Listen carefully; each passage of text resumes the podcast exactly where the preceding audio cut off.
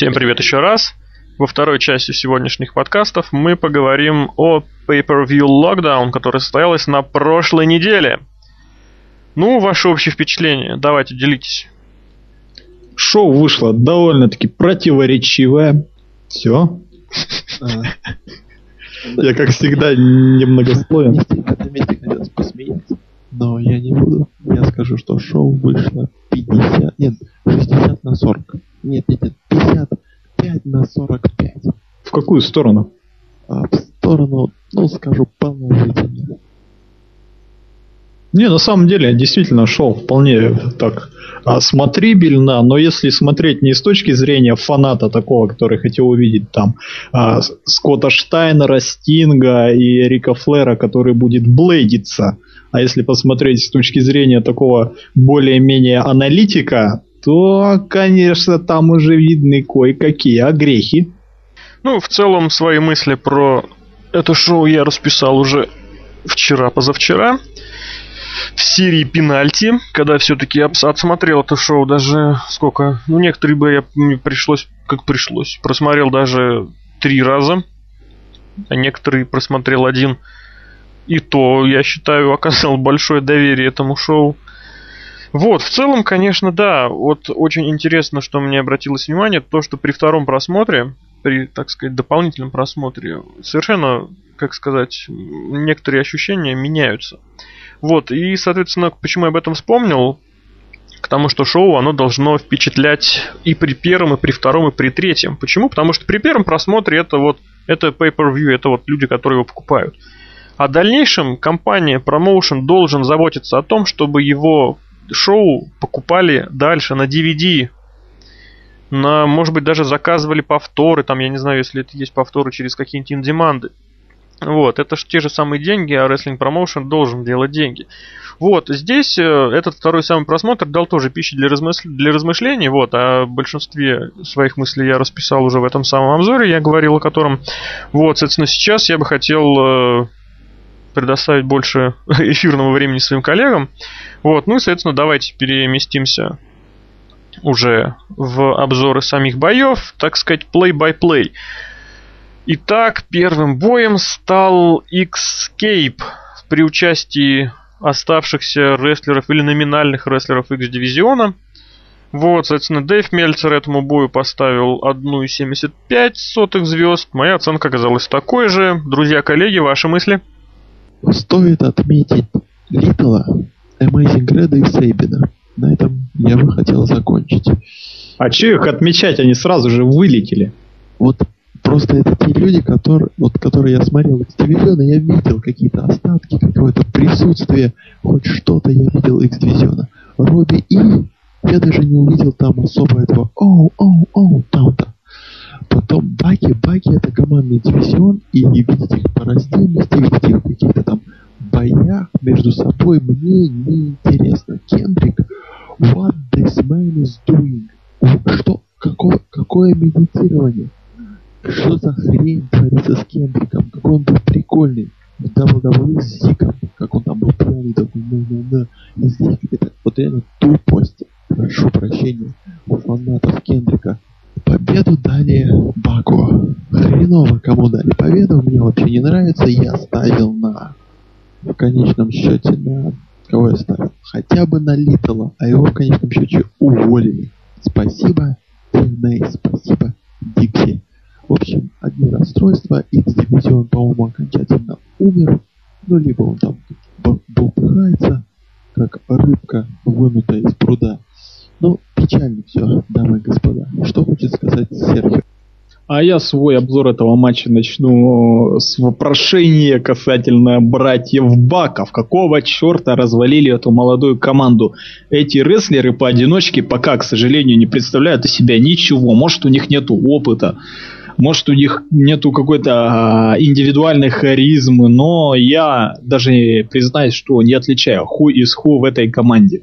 А продолжу я с Суисайдом. А, как известно, в облике Суисайда в этом матче а, был Кристофер Дэниелс. И ранее, столь ранняя, так сказать, элиминация Суисайда вызвана наверняка тем, что Кристоферу Дэниелсу еще нужно было провести один матч в клетке.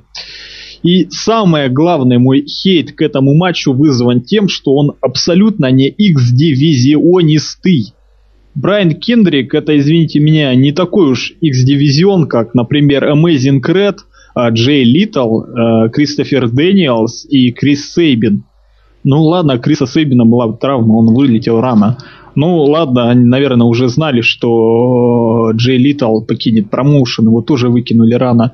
Но Amazing Red не дать ему претендентство за титул, а дать какому-то Баку, еще и оставить вот этого Бака в конце с Брайаном Кендриком, который там полбоя медитировал себя в углу и ничего не показывал такого повторюсь, X-дивизиониста. Ну, я не знаю, это не X-дивизион, это какой-то командик из восьми человек, достойно какого-нибудь там э, мидкарда WWE, но никак не TNA X-дивизиона. У меня все.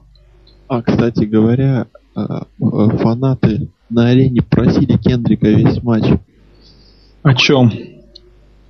Они просто кричали «We want Kendrick». Да им по-любому какие-то подсадные там типы сидели, которым надо от TNA только Штайнера, Кендрика, Стинга и прочих таких ex-WWE-шных или ex-WCW-шных звезд. Вообще мне не понравились зрители там. Переворачиваем страницу. Я, я ее, пока вы будете переворачивать, дополню от себя парочку вещей. Безусловно, я согласен с э, тем тезисом Серхио, который тут выдвинул в конце, о том, что это был, конечно, не X-дивизионный бой. Что такое X-дивизион, я уже начинаю как бы бояться, что уже никто не помнит, что это такое. Причем, прежде всего, уже никто из сотрудников TNA э, этого не помнит. А X-дивизион это была попытка как бы, ну, сложно сказать, воссоздать э, дивизион полутяжа из WCW с одной стороны, с другой стороны попытка, ну, естественно, на каких-то улучшенных основаниях. С другой стороны, это попытка воссоздать атмосферу ECW, то есть э, сделать э, что-то, ну, буква X, сделать что-то, что будет э, новым, сделать что-то, что будет превышать какие-то ожидания, настроения и вообще превосходить что-то где-то. Если вы вспомните, X-дивизион совершенно не привязан ни к весу рестлера, ни к росту, ни к каким-то там, не знаю, параметрам. Вот в нем участвовал и само Джо, который там по весу намного превышает, чем совместный вес братьев Джексонов, они же братья Баксы. Вот, что касается здесь, изначально вроде бы казалось, что основа для боя хорошая. Это Дэниелс, это Сейбин, это Ред, это Литл, это уже хорошо.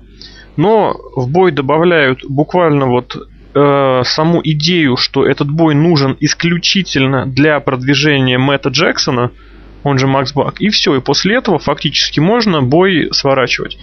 Просто потому что, когда бой с, служит, бой гиммиковый из многих людей служит вот этой вот одной не самой, как говорится, лепой, ну, знаете, не лепая задача, да, тут не самая лепая задача, ну, все можно практически вычеркивать. Ясное дело, что Джексоны сами по себе отдельно это немножечко никому не интересно. Ну, не то, что никому, это не выигрышный шаг.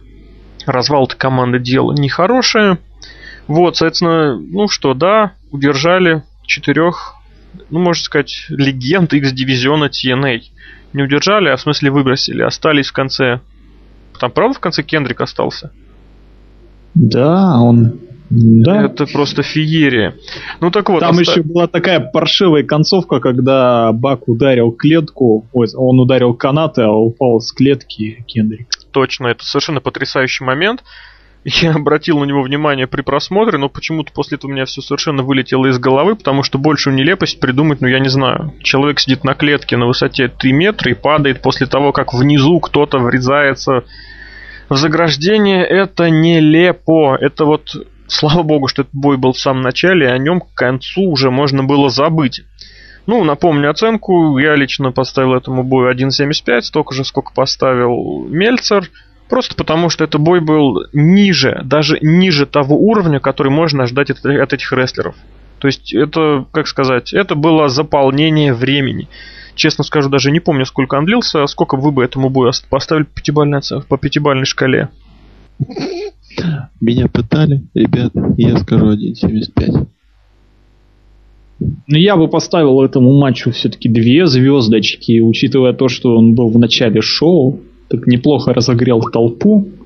Идем дальше. Итак, второй бой это командный бой. Здесь сразу же прям вот опережая всех, еще раз просто поражусь какой-то непонятной вот этой вот тенденцией. Этот бой называют все торнадо, матч торнадо. У меня такое ощущение, что все забыли, что такое торнадо матчи. На ринге находилось не больше двух рестлеров, что означало, что это был простой элементарный четырехугольник. Вот, с, для того, чтобы оказаться на ринге, нужно было совершить тег.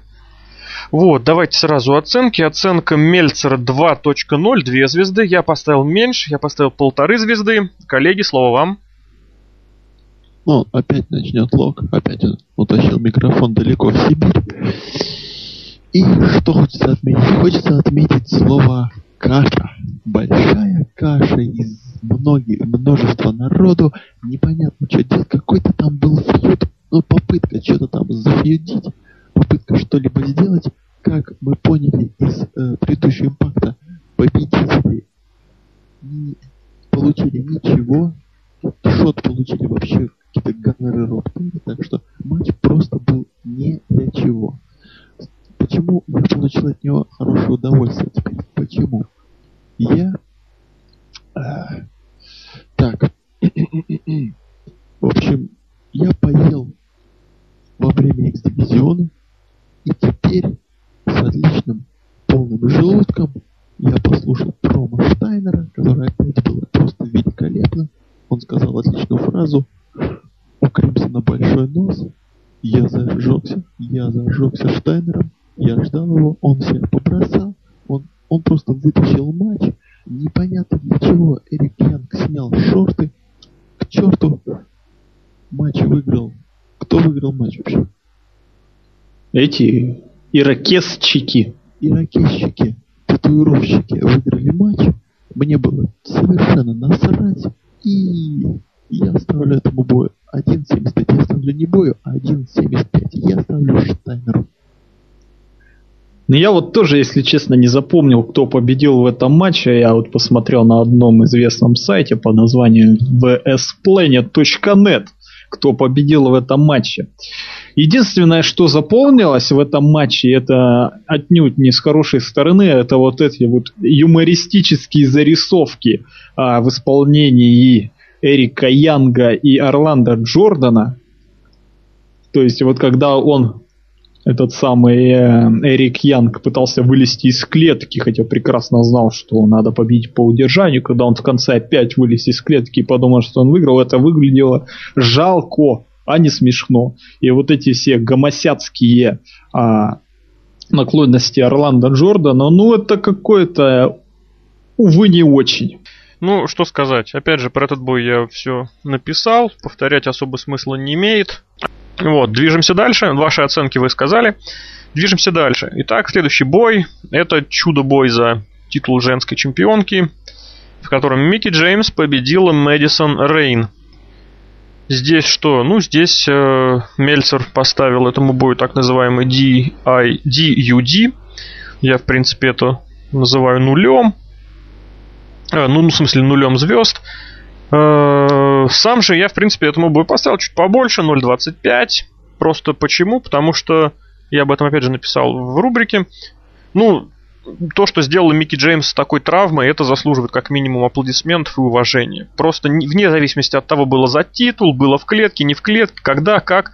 Просто потому что с такими травмами то, что она сделала, это пусть длилось секунд 30 с небольшим, но я просто не знаю. У меня до сих пор болит рука после просмотра. Коллеги, слово вам. Ну, вообще, интересно то, что наш обзор пойдет дольше, чем этот матч. Да. Печально то, что уже второе... Что там уже второе pay-per-view, титульный матч, какая-то вообще мишура творится в букерской. Непонятно зачем, непонятно почему. Короче, Руссо, увольняйся. Что я могу подожди, сказать? Серхио, Серхио, подожди, я поставлю оценку 0, а, да нет, поставлю 5 за мужество Микки Джеймс. Я за скажу, мужество. что ставить э, чемпионской, чемпионкой рестлершу, которая объективно имеет травму, и то, что ей сейчас э, в ближайшее время надо записать несколько шоу и вообще проводить бои как чемпионки, наверняка что-то будет, потому что это все-таки чемпионский титул, ее так просто не уберешь с экранов. Но это по меньшей мере глупо, хотя подстричь Микки Джеймс тоже было бы глупо. Но они выбрали меньшее зло из этих двух зол. Я бы согласился с Дэйвом Мельцером, матча как такового не было, ноль звезд. Ну, здесь я немножечко не понимаю, не, не то, что не соглашусь, здесь из, из, сами исходные как бы положения, они уже сами по себе порочные. Джеймс в ростере достаточно давно, без сюжета находится тоже достаточно давно. И в конечном счете, почему Джеймс не получила титул раньше, если уж они хотели дать ей чемпионство? Почему последние два с чем-то месяцев вот этот был непонятнейший сюжет с уничтожением Мэдисон э, бывших чемпионок, бывших рестлерш, и как только Мити Джеймс получила травму, она моментально получает титул. Меня просто вот разрывает вот это вот, как сказать, э, нелогичность, необоснованность, вот это вот абсолютно какая-то запредельно идиотская. Ну так не делается, ну просто так нельзя. Вот, а, а все остальное уже это далеко вторично. Про женский дивизион уже сказано много, что там, как там осталось, где там, как там осталось. Вот давайте действительно двигаться дальше, особо не задерживаться. А тем более, что повод есть, мы вступаем в череду таких э, последние пять боев, они были, ну, как минимум, заслуживали того, чтобы их посмотреть. И открывали эту пятерку Самоа Джо и Дианджело Динера. Мельцер поставил бою 2,5. Я поставил бою чуть больше, 2,75. Коллеги, слово вам. Э, во-первых, бой хотелось промотать. Почему? Потому что скучный фьюд, который длится вечность, который, который уже вообще не знаю, в гудке, который именно благодаря этому фьюду на импакте теряются рейтинги. В общем, yeah. Да. Но матч, молодцы ребята, я обожаю Динейра, я хочу, чтобы его пушили, хочется, чтобы пушили Джо, хотя я его вообще не являюсь фанатом, вообще скептически к нему отношусь в плане персонажа. Ну ладно, парень жжет, своим... Ох, да, это вырежете потом. В общем, матч добротный, матч можно смотреть. Там потом вам Серхио расскажет про попы. Ох, пушите Джо, пушите Динейра, не ставьте их вместе. Дайте им нормальный сюжет, дайте логику, все будет хорошо. Оценка, ну, пускай будет 2.25. Я о своей любимой теме сейчас заикнусь. О попе! О попе попа! О попе попа! И, кстати, на этом шоу довольно много было поп, было Биг Попа Поп, и было Попа Попа, и Попа Попа. Да, такие каламбурчики, ага.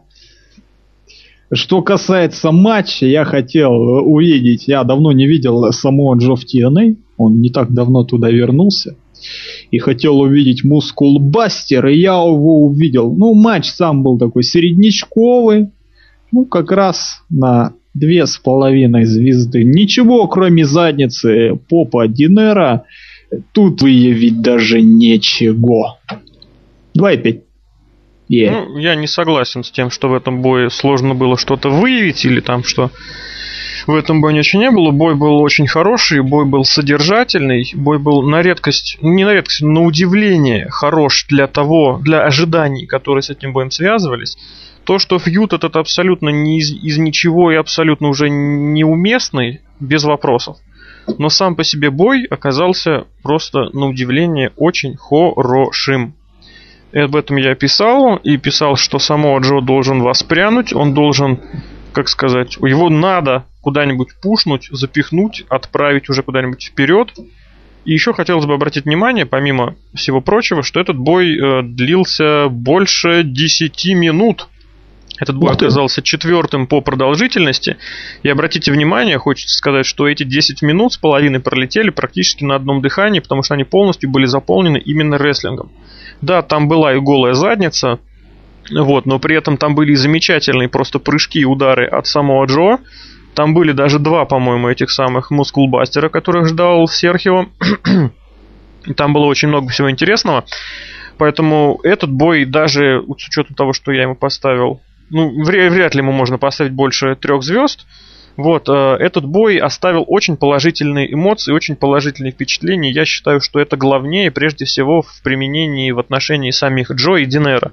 Потому что они из ниоткуда все-таки вспомнили, что они являются прежде всего рестлерами, и рестлерами очень качественными. А мы движемся дальше. Следующий бой это очередной уже перезатянутый фьюд. Это бой Мэтта Моргана и Эрнандеса, завершившийся победой Мэтта. Дэйв Мельцер поставил полторы звезды, я с ним в этом плане солидарен. Коллеги, слово вам. Прежде чем мы перейдем к бою, я хочу отдельно, буквально пару фраз просто о промке этого новый, а, как там, Mexican American. В общем, новая группировка испанская, латинская, латинская группировочка, но это не важно. Толкание промо от Эрнандеза, даже не от Эрнандеза, от всех, от всей этой банды. Вообще самое любимое место этого рестлинга, это когда мексиканцы толдычат на своем, при этом вот такое уверенное лицо, будто говорят какую-то, я не знаю, молитву. Это в TNA это выглядит очень и очень жестко. Я все время либо отхожу, либо сижу с фейспалом. Руссо, если ты меня слышишь, это вряд ли. В фирме, я знаю. Но вдруг просто не делай так. К матчу, к матчу опять-таки скучный фьют, надоевший, надоевший Морган, не умеющий ничего делать Эрнандес. Можете меня хейтерить в комментах. Лучше не надо это делать. Но, черт возьми, эти два просто увольня. Я не знаю, увольте их. Не увольняйте Литала, увольте их. Их обоих увольте. Уильямса. Черт. Надеюсь, это конец фьюда. А, кстати, это конец фьюда, так как э, уже на этом импакте Скотт Штайнер совершил свой тюрн 44-й с прихода Хогана и начал фьюдить с Мэттом Морганом. И вроде как у них уже будет бой на Pay-Per-View Sacrifice. Возвращаемся к матчу. Матч никакущий, потому что фьюд настолько никакущий, что матч просто никакущий. Если Джо с Попом еще вытащили, то это, это просто это 0 баллов. Даже Микки Джеймс с Мэдисон Рейн смотрели легче. Вообще, да, э, Эрнандес в последнее время, ну, вообще никак не радует во времена LAX, когда он был вместе с Хомисайдом, команда смотрелась весьма органично. Они показывали отличные матчи. Поодиночке же, что Хомисайд, что Эрнандес в TNA, к сожалению, себя не проявили никак. А сейчас такая попытка возобновить LAX с участием анархии, матери порядка, и Сариты и Раситы, которые там толдычат по своему, по мексиканскому, хотя Сарита или Росита, кто там из них из Сара, Канады? -то? Сара. Сарита, да? Угу. Вот она из Канады. Ну, юмореска такая, да. А что касается Мэтта Моргана, то это, конечно, довольно перепушенный в TNA рестлер. Я его полюбил, полюбил ложно за матч с Куртом Энглом сколько лет назад-то, господи. Еще Халка Хогана тогда не было, по-моему, зим, зимой 2009 года. Beyond for Glory 2010. 9. 9. 9.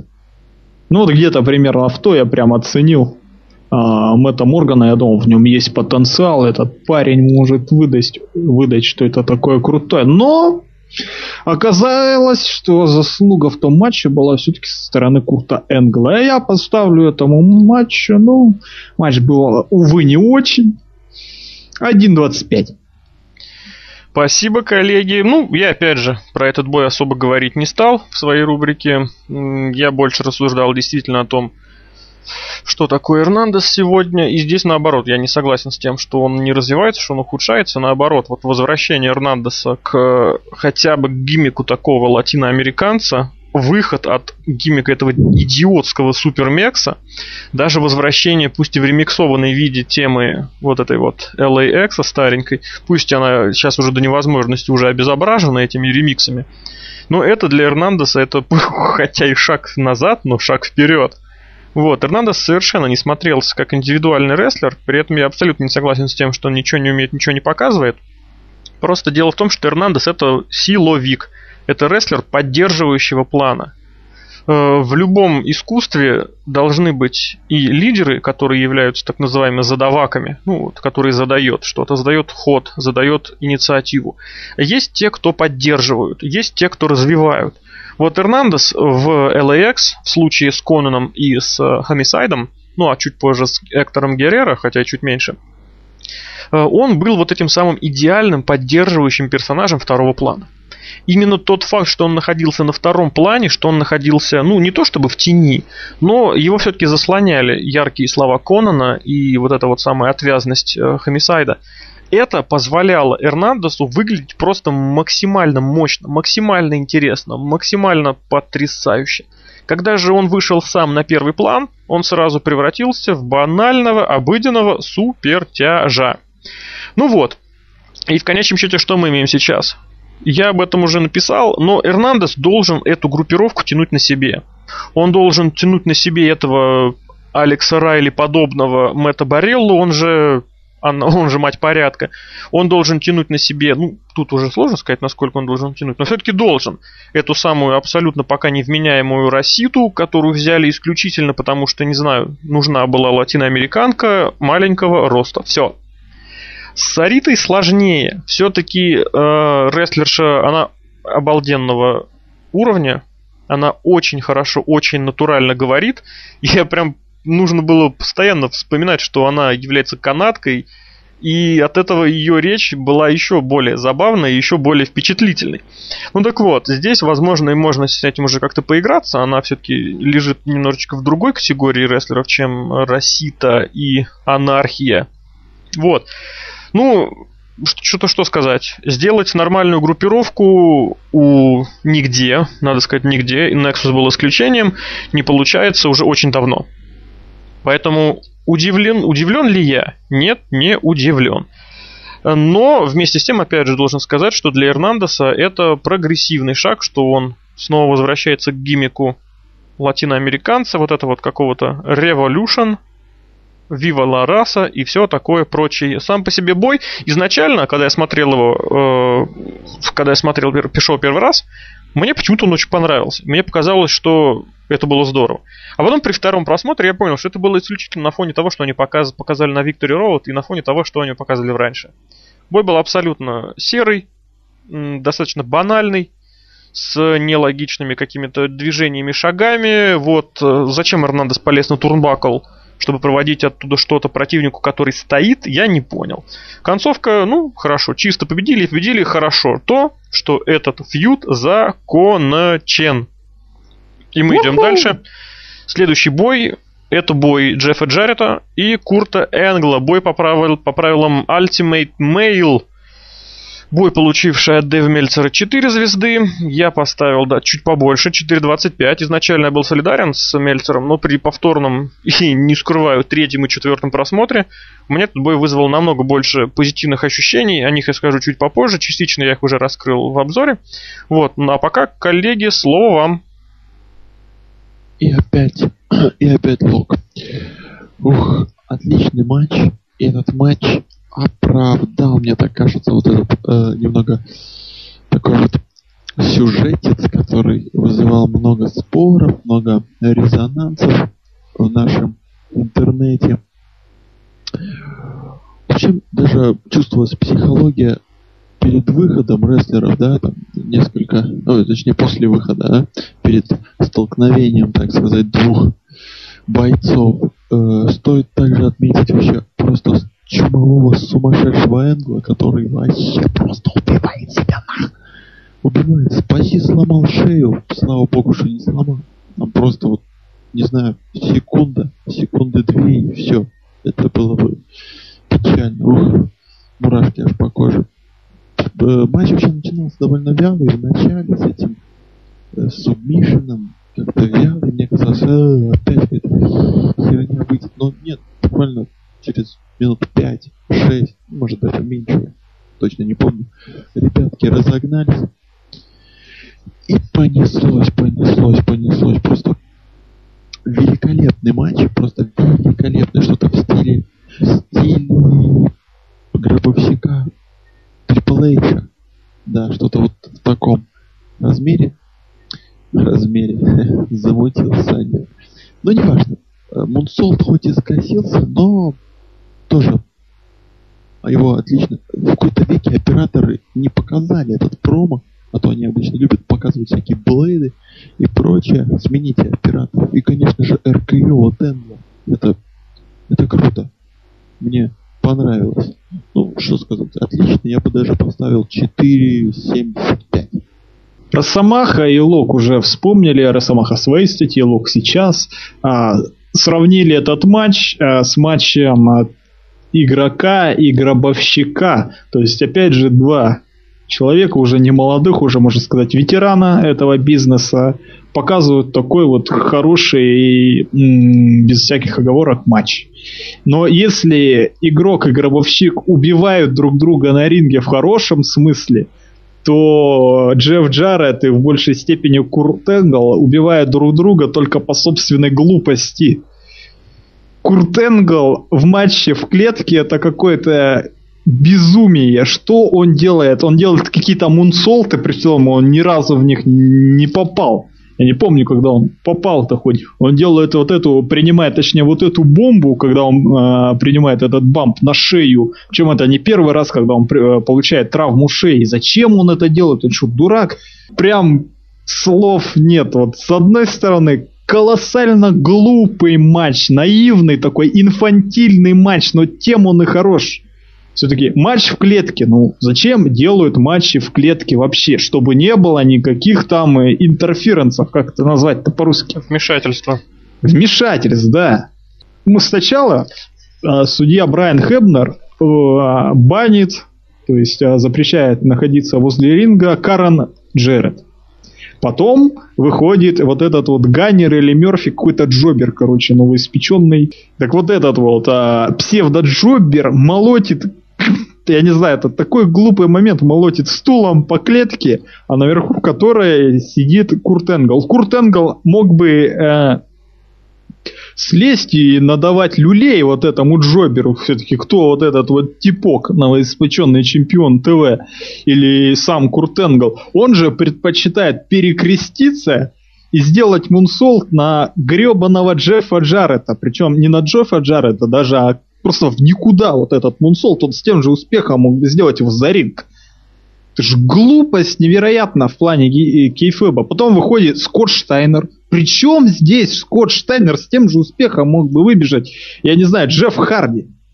С тем же успехом мог бы выбежать там Рэнди Уортон. С тем же успехом мог бы выбегать, выбежать я и прогнать этого Ганнера Мерфи. Причем э, выбежал э, со стулом, или нет, я ошибаюсь, да забрал стул и потом вмешалась в этот матч Брук Хоган, которая там зрители в первом э, ряду, она кидалась попкорном в кого там, я не помню кого, то ли этого, ну, Га Ганнер, да, Зачем? И потом она пыталась отобрать стул у Скотта Штайнера. Зачем здесь? Что она хочет вот этим доказать? Он что, участник вот этого фьюда или матча? А потом в конце приходит, прости господи, Карен Джаред, которую только что забанили, ее видит прекрасно судья, этот Брайан. Брайан, блин, Хебнер. Я уже забывать начал. Все, я такой стресс, я так весь на эмоциях. Просто этот матч был потрясный и вообще вызвал много эмоций. Так вот, я продолжу. Выходит вот это вот Карен Джерет и вмешивается в матч. И что будет? Что, он дисквалифицирует кого-то? А зачем он ее банил тогда? Зачем ее не пускал? Какие могут быть роуп, брейки, прости господи, в матче в клетке? Что такое? Я просто вот не понимаю. И вот при всем при этом, при этих всех косяках, которые были в этом матче, матч получился на заглядение просто шикарнейшим. Просто Курт Энгл и в меньшей степени Джефф Джаред все-таки прекрасные исполнители и показали такое же месилово, как и Гробовщик и тот же самый Игрочина носатый. Ну все, я в принципе все сказал. Я, в принципе, уже все высказал по поводу того, что думал об этом бое. Прежде всего потому, что рассуждая о том, что сделали Энгл и Джаред, меньше всего хочется говорить вот о какой-то составляющей с точки зрения там воркрейта, с точки зрения набора показанных приемов, с точки зрения темпа боя. Они показали вот тот рестлинг, который заставляет действительно поверить, что вот это действительно бой, это действительно противостояние. Для многих, конечно же, уже к рестлингу отношение поменялось. С распространением интернета сделало свое дело. Теперь рестлинг это так. Это показуха, это движуха, это какой-то цирк. Но вот именно Курт Энгл и Джефф Джаред именно на Локдаун 2011 заставили нас поверить в то, что в рестлинге все еще могут быть вот такие вот взаимоотношения, такие вот противостояния уровня класса, порядка, не знаю, как еще слово сказать, синоним 80-х, 70-х годов. Этот бой действительно позволял окунуться в прошлое, в том смысле, что мы действительно видели двух людей, которые бьются и друг друга ненавидят. Черт возьми, я никогда не был фанатом, поклонником Джеффа Джаррета, но в этом бое просто я не знаю, я пересмотрел свое к нему отношение. Хотя здесь, конечно, стоит сказать, что, скорее всего, это все-таки феномен э, влияния Курта Энгла, который является одним из крайне немногих рестлеров, которые в состоянии сделать великолепный бой с рестлером практически любого уровня. Э, любым противником любого стиля, любыми, любых габаритов, от маленьких до самых больших. И пример, кстати, того же Мэтта Моргана, о котором мы сегодня вспоминали, об этом только свидетельствует. И, безусловно, Серхио абсолютно прав, что вот э, этот налет, вот это вот жестокости, налет вот этой вот убивательности, которую показывали на ринге, он излишний. Все-таки будем честны. Э, если вот абсолютно, кстати, было отдельное сравнение с боем, который показали на Мане Игрок и Гробовщик, э, эти бои принципиально разные, это надо тоже четко понимать, но вот это общее у них было, что это действительно была бойня. Это действительно было вот это вот какая-то, не знаю, это действительно была война. Противостояние не на жизнь, а на смерть. Однозначно Джаред и Энгл сделали бой, который можно уже сейчас включить в список топ-5 боев этого года. Я просто в этом абсолютно уверен. Вот, я не знаю, насколько Энгл с Джаретом этот сюжет будут продолжать дальше, насколько долго, потому что сюжет тоже достаточно тот еще очень неприятный, очень перезатянутый. Про мое отношение к семейным ценностям и семейным вообще взаимоотношениям в сюжетах я уже высказывался и не раз. Вот. И здесь, э, на мой взгляд, на мой взгляд, вот это вот вмешательство, ну да, вмешательство Ганнера-Шеттера, оно было абсолютно лишним, ненужным и дурацким. Я никогда не поверю, что Курт Энгл в том его гиммике, в котором он пребывает сейчас, испугается слезать сверху с клетки на пол, где находится какой-то вот этот вот чемпион ТВ со стулом. Да Энгл его уничтожит, просто он спрыгнет ногами вперед. Спрыгнет ногами вперед. Они не вынесут его так. И все, и не будет этого самого телевизионного чемпиона у TNA больше. Вот, а, а вмешательство Карен, я наоборот должен сказать, что оно было очень к месту. Карен в этом плане очень в выгодную сторону отличается от большинства рестлеров и от большинства, э, от большинства рестлеров, прошу прощения, и от большинства менеджеров, которые сейчас сопровождают своих подопечных, своих родственников, своих там, я не знаю, как еще назвать. Она очень хорошо отыграла роль, которую вот традиционно предписывалось играть менеджером. Карен в этом плане очень большая молодец. Это не меняет моего отношения к этому сюжету, но сам бой просто получился на загляденье, и все вот это вот, вся вот эта вот ситуация стала очень классной. А мы движемся дальше, мы переходим к следующему бою, и следующий бой это бой за титул чемпиона TNA между Стингом, Кеном Андерсоном и Робом Ван Дамом. Бой получил полторы звезды от Дэви Мельцера, я ему поставил столько же. Ох, вообще. Э, в прошлом подкасте мы говорили о том, то, что этот бой обязательно удастся. Потому что у нас есть исполнитель RVD, мы увидим его финишер, мы увидим Стинга, который сможет внедриться между боем Кен, э, Кеннеди и RVD. То есть Кеннеди вообще-то Андерсон, но привычка, привычка. Но это было, честно слово, ужасно. Это был не бой, а какой-то сегмент. Вот серьезно. Есть защитники Тены, которые говорят, что на импакте и должно и должны все матчи длиться около пяти минут, чтобы так как э, все бои на, на праздниках, на pay-per-view. Но так какого хрена титульный бой является 7-минутным, и там еще выходит Халк, и это просто, это вообще, это вообще маразм, это ужас, это ужас. Вообще, я хотел, я знал, что Руссо умеет внедрить рестлеров в матч за 2 минуты, использовав какую-то, я не знаю, там, какой-нибудь неожиданный поворот событий, типа Халк указал пальцем, и тот пошел. Я ждал Стайлса. Я хотел, чтобы AJ Стайлс вышел, чтобы он взял этот титул и прогнал стариков из Мэн Ивент. Господи, как, как же жаль, что этого не случилось, как же жаль, что мы увидели это. Да, было пару моментов, там какой-то, я не помню, двойной, двойной скорпион, захват скорпиона, да, по-моему? Угу, да, был такой. Я уже смутно помню. Потом еще неплохой э, момент, когда э, Андерсон использовал лариат, а, и все это превратилось в Scorpion Deathlock или ну, в DDT обратный стинг. В общем, были 2-3 момента за 8 минут. В общем, это не то, что я хотел увидеть, не то, что я ждал увидеть. Я не хотел видеть Хогана. К черту такой main event. Пожалуйста. Ну это не был main event, Лок, ты сейчас не увлекайся. Э, ну, я имею в виду бой за титул. Прошу прощения. А, оценка я расстроен 1,25.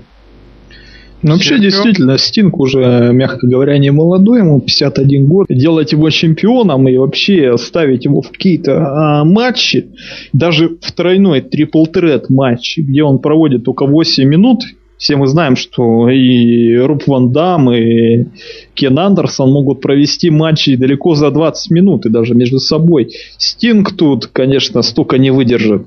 Ну, зачем делать такого чемпиона? Ну, для чего? Что это, рейтингов кому-то даст? Да я не думаю.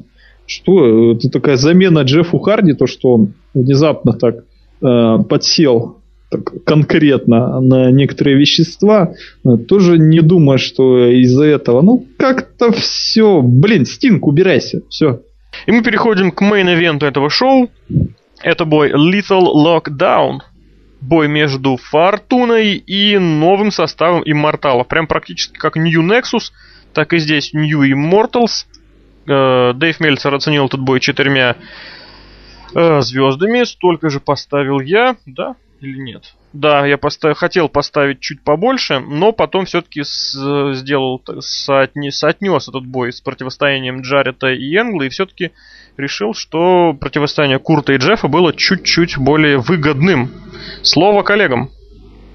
Ну, начнем с двух слов. Очень круто. Ну, как круто. Я смотрел, по-моему, все. Нет, я признаюсь, что не смотрел единственный локдаун, который был в прошлом году. Я просто не выдержал. Там, я видел замес в конце Хогана и Флэра, и, в общем, я это не стал смотреть. Я, в общем, не смотрел. Поэтому из всех, что я видел, это все, кроме одного, этот матч, ну, будет ну, призовое, возможно, он возьмет где-то третье, второе, четвертое место. Где-то вот в этих, да, между вот такими боями, которые были в истории TNA.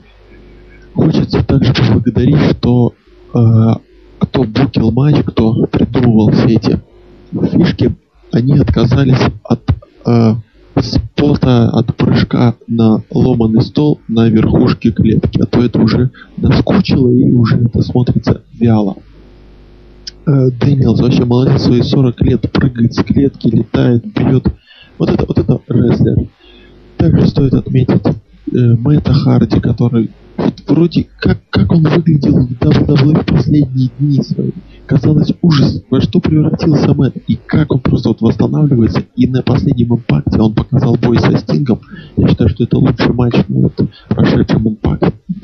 Просто было видно, как Стинг измотался за, ну, наверное, минут 10, сколько минут, да, минут 10-11. Он реально измотался, Харди даже вытащил его на какую-то скорость. Да-да-да, Харди вытащил Стинга, да.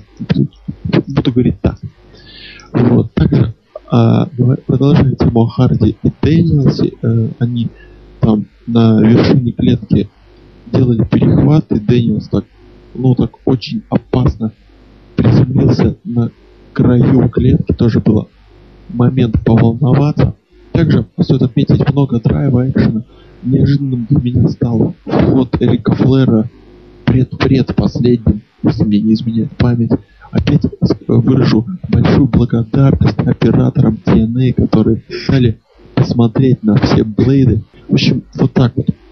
После такой пламенной речи Лока я все-таки остановлюсь на немного других а, вещах, но не могу не упомянуть Рика Флера, который в свои 61-62 года поясни, заслужил право вот этого самого Ultimate Male, такого ультимативного самца. Просто он реально мужик, что он проводит на ринге свои годы. Он единственное, что он маленько закосячил Спайнбастер, но все-таки сколько крови прям по шкале муть-то он по-любому на двоечку постоянно блейдится. Не могу не упомянуть Бабу Рэя Дадли, который был объективно, все это знают, заменой Джеффу Харди. Он стал этой заменой действительно очень крутой. Просто вот этот его будущий фьюд с AJ Стайлзом намечающийся, это будет вполне, вполне отлично. И еще несколько слов о Бабе Рэй Дадли. Вот этот момент меня очень впечатлил, когда он молотил просто вот этими палками Кенда бедного Дэниелса по голове, прям вот так вот бил, бил, бил, бил, да не разбил. И перед вот этим вот последним. Но, но выбежала мышка наружка. Выбежала ну, мышка наружка, да, перед этим последним, когда он уже собирался все-таки разбить прости господи, голову Дэниелса, а выбежал AJ Styles и сделал сейф. Ну, в общем, мне матч просто безоговорочно понравился. Я поставил бы ему... Нет, 3.75. Так, что касается последнего боя, я уже говорил о том, что этот бой гиммиковый, уже говорил и писал о том, что правила самого боя не выдерживают серьезной критики. Вот, все-таки стоит вспомнить э, заповедь Энгла, его, можно сказать, завет в том, что бой должен быть, э, бой в рестлинге должен быть рестлингом. Это два противника, и все. Кто кого победит, кто кого пересилит. Э, а здесь, здесь что мы видим? Что первые несколько минут, там порядка 10-15, и рестлеры просто месят друг друга ни зачем, ни для чего, без какого-то смысла. Они друг друга, конечно, ослабляют, но вот это вот отсутствие возможности удержать или выбить противника, оно очень серьезно портит э, гиммик, характер, строение, структуру боя. Это очень нехорошо. Возвращаясь к участникам боя, я в очередной раз повторю, что это было просто очень удачной находкой переформировать состав имморталов. Правда, они теперь уже не имеют никакого отношения к имморталам. Вот эти вот рестлеры, Эбис, э, Харди, Дадли и Флэр, это уже, как сказать, они имеют другую общую основу. Рик, э, Рик Флэр уже в качестве лидера вот этой группировки намного мощнее, намного интереснее, намного адекватнее, чем Халк Хоган. Хоган, все, эта фигура, уже можно ее отцепить от этой группировки, я очень на это надеюсь, я не знаю, что там будет дальше. Почему? Потому что Хоган должен, ну вот, все уже поняли, да, что у Хогана нормальненько там со здоровьем, пусть он наконец уже проведет этот самый бой против Стинга, против Андерсона, против Роба Ван Дам, против кого угодно – Поставьте уже, наконец, Хогана в титульный бой, потому что, ну, черт возьми, все понимают, что единственное полезное, что может сделать Хоган для Тины сейчас, это попытаться сделать хоть какой бой, хоть какой-нибудь. Либо же это убрать Хогана вообще на совсем. И любое нахождение вот в этом в промежутке между этими двумя крайностями, я уже писал об этом, это неправильно. Это шаг назад это пауза, это, я не знаю, как еще назвать. Ну, так нельзя и так не должно быть. Вот, что касается самого боя, вот с точки зрения вот этой вот убиваемости, убивательности, это было здорово, конечно, да. Бой, повторюсь, мне понравился чуть меньше, чем бой э, Джарета и Энгла, поэтому поставил ему чуть меньше. Но локдаун это был далеко не самый плохой, бывали бои похуже, да, иногда и Кендрик мог вылезти из клетки под крышей или на крыше. Вот здесь мы увидели практически все, что можно было увидеть от боя в клетке и максимального уровня, максимального качества. Вот, давайте подведем какие-нибудь итоги. Полгода назад, ну даже может чуть меньше, к, к TNA мог присоединиться Пол Хейман. Я сейчас буду держать все, все кулаки, чтобы, чтобы, по-хахальски скажу, по-хохляцки, чтобы чтобы вот этот вот сюжет с телевидением, чтобы там был Хейман и уволят Руссо. Это, это, конечно, мечты, это, конечно, дримбукинг, это... Но вот хочется, потому что, смотря на то, какая каша происходит в TNA, представляете, 24 человека в трех боях на одном pay per Это, это просто, это после WWE, после WrestleMania чистить свои ростеры, выкидывать не нужно. Вот TNA то же самое надо провести, но не выкидывать лопалов, не выкидывать там нужных рестлеров, выкидывать всякую шваль типа Эрнандеса, типа, я не знаю, ну, очень много швали, Ганнер, Мерфи, выкиньте, почистите ростер, и тогда будет все прекрасно. Потому что это небольшая каша, небольшая каша, которая состояла в начале шоу, она, ну, слава богу, забылась, закрылась теми хорошими моментами, которые мы увидели дальше по карту. Поэтому pay per очень понравилось. Ну, понравилось очень. Наверное, я смотрел один раз, не, не пересматривал на первых, на эмоциях. Все прошло отлично. Ну, не все, но, скажем так, все хорошо. Серхио. Ну, я признаюсь честно, я вообще шоу не планировал смотреть. Я а, относился к нему предельно скептически. Я думал, ну, посмотрю я Ботча Мания, ну, почитаю там пару обзорчиков, послушаю там подкаст Альвареза и их мысли выдам за свои. Но так получилось, что я смогу, смог посмотреть этот шоу, я об этом абсолютно не жалею. Шоу мне довольно-таки понравилось, особенно мне понравился матч а, Курта Энгла и Джеффа Джарета. Также мне довольно-таки понравился последний вот этот Little Lockdown. Ну, были, конечно, свои промахи, но в целом у меня ощущение после этого шоу довольно-таки приятное. И это все-таки самое главное. Ну, я что бы хотел здесь добавить, именно добавить, очень хороший, очень удачный стало построение самого боя, о, самого, самого шоу. Вот от первого боя к последнему очень удачно шоу было спроектировано, задумано и реализовано. А мы будем тогда, наверное, с вами прощаться. На следующей неделе наш э, подкаст, видимо, выйдет снова в двухчастной, в двухсерийной форме, поскольку помимо обзора новостей интересностей, произошедших за неделю, а за неделю произойдет много интересного, мы еще поговорим о предстоящем Pay-Per-View Extreme Rules. С вами были администратор портала Злобный Росомаха, это я. С вами были The Lock. С Пасхой, дорогие друзья. С вами был Пока. Серхио М. Пока-пока. Мы прощаемся с вами. Всем удачной рабочей недели и вечера воскресенья. До встреч. Фух, блин.